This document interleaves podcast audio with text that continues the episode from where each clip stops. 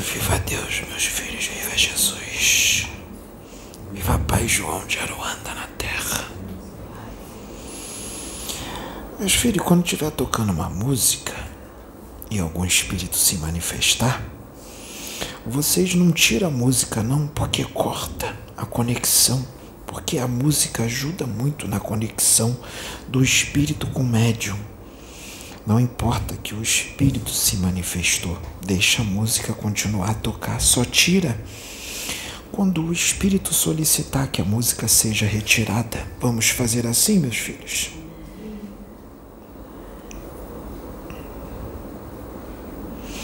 Meus filhos, Neuro Velho vem aqui hoje falar de uma de um assunto muito importante. Vocês sabem que o planeta Terra está em transformação. Uma transformação que os espíritos superiores já esperam há muito tempo uma transformação para melhor. Deus é muito bom. Ele vai dar chances, ele vai dar últimas chances para muitos espíritos criminosos muitos espíritos rebeldes, insistentes no mal.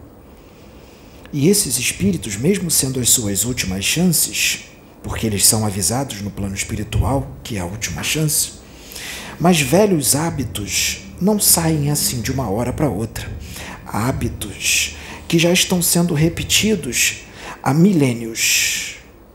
Não sai assim de uma hora para outra, né, meus filhos? Para sair, tem que ter muita vontade, tem que ter muito querer, tem que ter muita determinação, tem que ter muita perseverança, tem que ter muita busca com Deus, muita vontade de permanecer no caminho e não se desviar dele. E isso não é Deus que vai dar, não é Jesus, não são as entidades da luz, não são os anjos é o próprio Espírito encarnado que tem que buscar. O próprio Espírito encarnado é mostrado para ele o caminho certo e ele, cabe a ele seguir esse caminho. Os espíritos só vão dar a direção, nós só vamos dar os conselhos. Nós vamos dar conselhos, nós vamos colocar os livros que o filho precisa ler para poder se educar. Nós vamos colocar tudo na frente do filho, mas o que o filho tem que fazer é ele que tem que fazer. Não pode jogar essa responsabilidade para Deus, nem para Jesus e nem para os espíritos. É ele que tem que buscar. E muitos que são renitentes no mal, reincidentes, mesmo sendo a última chance, mesmo estando encarnados agora, a maioria, meus filhos, vai repetir tudo de novo, que já vem sendo repetido há muitas encarnações. Vai repetir e vai perder a oportunidade. Alguns vai entrar no caminho e depois vai sair dele e não vai voltar.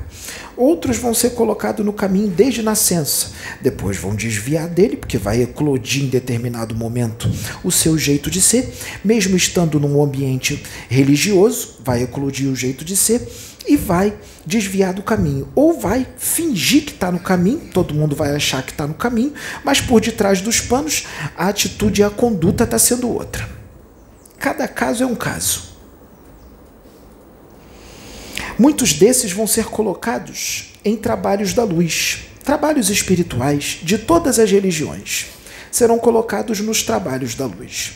Trabalhos da luz que, em muitos deles, quem está à frente ou alguns outros que estão em volta, são espíritos de luz reencarnados. Esses espíritos endividados serão colocados junto com esses espíritos de luz reencarnados para evoluírem, para serem colocados no caminho, para ver se vai no tranco. Só que tem uma coisa, meus filhos: não tem mais tempo. A chance é a última. E se esses filhos forem colocados em trabalhos espirituais da luz, é chance que Deus está dando para mudar, para modificar. Deus não abandona nunca os seus filhos, mas Deus vai colocar para ver o que, que acontece. E aí, a pessoa é colocada num trabalho espiritual. Quem conhece, quem está vendo, quem está de fora, acha que é bom. E às vezes, quando acabou de conhecer, acha que a pessoa é gente boa. E quando vai conhecendo, vai vendo que não é bem assim. Que apesar de falar palavras belas e falar de Deus, nas atitudes se percebe que o mal já está entranhado há tanto tempo que já se tornou comum e nem a própria pessoa percebe que está fazendo mal. O mal está tão entranhado nela já há tanto tempo que ela faz o mal e não percebe que está fazendo mal. Ela acha que não está fazendo mal, que não está fazendo nada demais, de tão entranhado que o mal está dentro dela. Ela acha que não está e ela é avisada. Olha, o que você está fazendo é mal, não é certo, muda. E ela continua. É avisado de novo e continua. E o trabalho é de Jesus, e o trabalho é da luz. Como eu disse, não tem mais tempo. É melhor se perder uma vida do que essa vida causar a contenda, causar o desentendimento, causar confusão, causar fofoca, maledicência, disse-me disse. E contaminar essa fruta podre, contaminar todas as outras e um trabalho se colocar a perder. Um trabalho para a luz, um trabalho que Jesus programou, um trabalho que Deus programou. Ah, não pode. Não pode. Esses são chamados de os médiums tóxicos. Os médiums tóxicos. E aí Deus faz tudo com muita sabedoria, porque o médium é maledicente, o médium é fofoqueiro, o médium coloca uns contra os outros, o médium fala mal dos outros, o médium julga e fala de Deus. Fala que está na presença de Deus. Fala que é tão bom estar tá na presença de Deus, que está na presença de Deus. Será que está?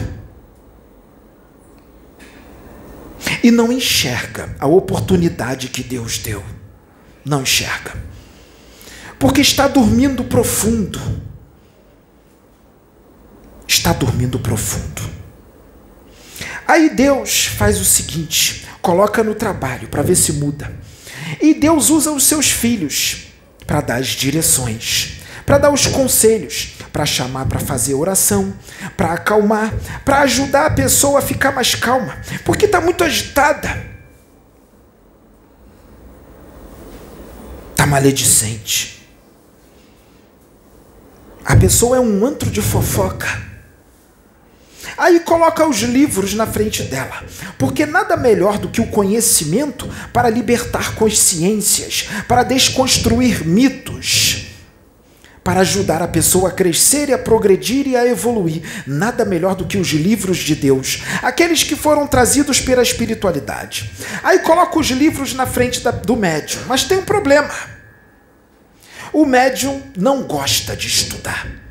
Tem uma mente preguiçosa. Não gosta de ler. Não gosta de estudar.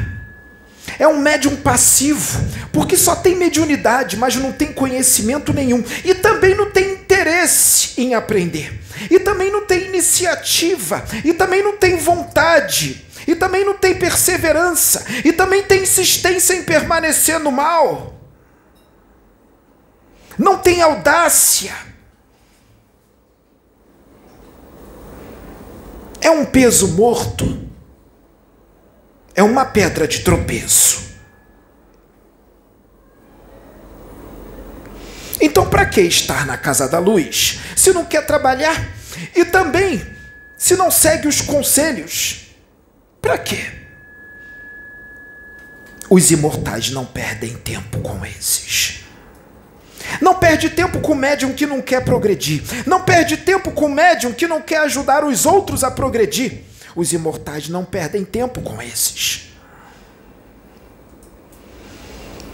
E aí Deus faz tudo com sabedoria.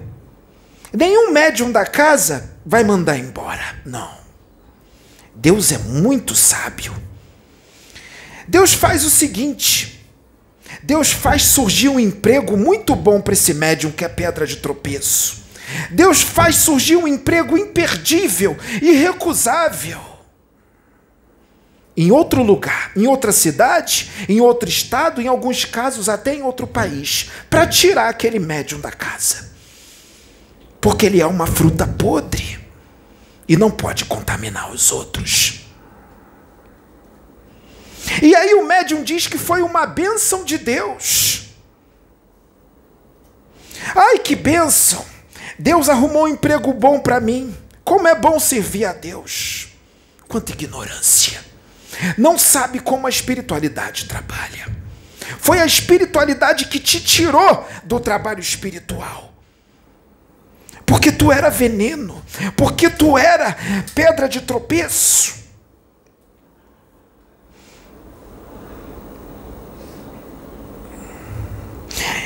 E com essas atitudes, abre as portas para entrar espíritos que sintonizam com essas atitudes. Não tem como impedir isso. E a espiritualidade remove. Não é bênção de Deus, não. Você foi removido do trabalho espiritual. Porque não tem mais tempo para isso. Não tem mais tempo para isso. E se outros entrarem nessa mesma postura, Deus vai fazer a mesma coisa ou de uma forma diferente. E o médium vai achar que é benção.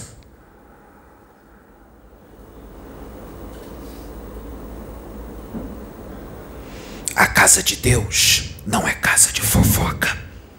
A casa de Deus não é casa de maledicência. A casa de Deus não é a casa de colocar uns filhos contra os outros. A casa de Deus não é casa do mal. Não é casa de treva.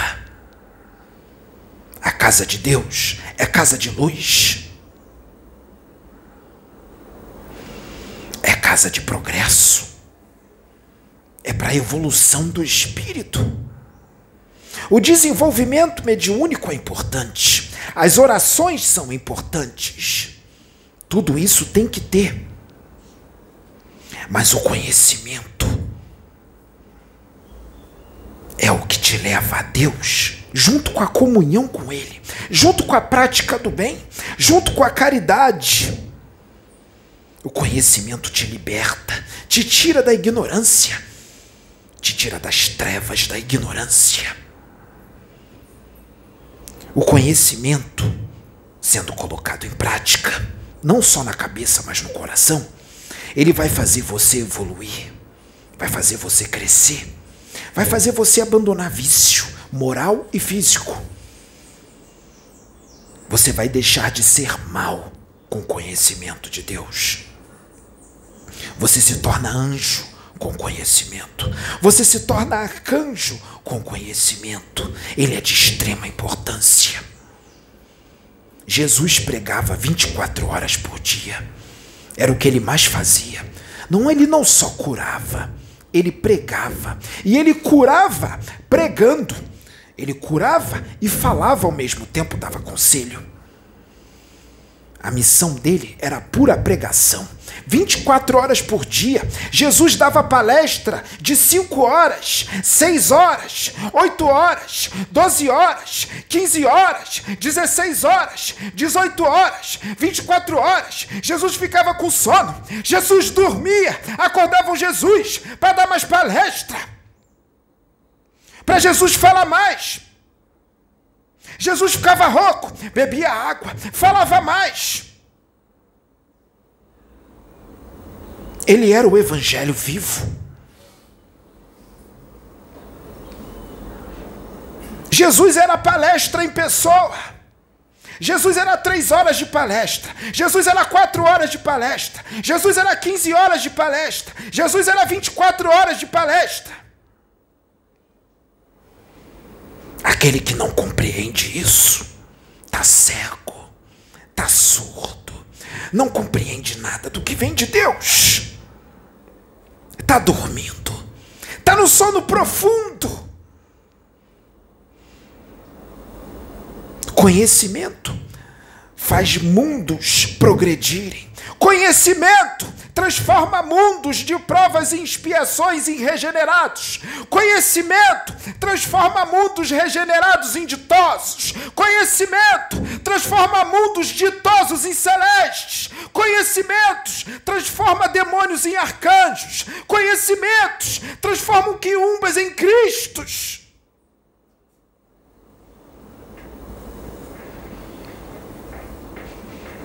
Não calem a voz dos meus profetas. Não calem a voz daqueles que eu, o Senhor, o teu Deus, enviou para tu progredir. Não cale a voz daqueles que são a minha voz, assim diz o Senhor, o teu Deus. E quando eu estiver falando através do meu filho, não é o meu filho quem fala, mas sim sou eu, o Senhor, o teu Deus, que falo através de Pai João de Aruanda e Pedro Augusto. Os meus dois filhos, eu falo através deles. E quando eu falo através do meu filho, sou eu o seu Deus que está falando. Quando você sai da reunião, e vai para outra sala, quando você fica de conversa paralela, quando você abandona a palestra para ficar de bate-papo lá na sala, na outra sala, quando você abandona a palestra para ir lá para baixo ficar conversando, você está virando as costas para a minha voz. Você está virando as costas para mim, porque tu não enxerga no meu filho, tu enxerga um corpo físico, de carne e osso, que não é ele, ele é a minha luz, ele é a minha voz, ele é o meu anjo enviado. Quando tu abandonas a palestra, tu estás virando as costas para mim, não para ele. Tu estás me desrespeitando. Eu, o Senhor, o teu Deus, que te criei. Profeta dentro da sua casa não tem honra. Até quando? Até quando ser ignorante? Até quando não ouvir a minha voz? Até quando ser rebelde? Até quando não ouvir os meus profetas? Até quando dar os seus ouvidos somente para os profetas que vêm de fora? Até quando não dar ouvidos para os profetas que estão dentro da tua casa? Os quais eu falo através deles. Vocês não me compreendem. Vocês não me conhecem. Vocês estão distantes de mim. E há muito vocês estão nessa rebeldia. Há muito vocês estão cegos para mim. Há muito vocês estão surdos para a minha voz. Quantos profetas mais eu terei que enviar e vocês virarem as costas para eles? Eu, Senhor, o teu Deus, exijo respeito.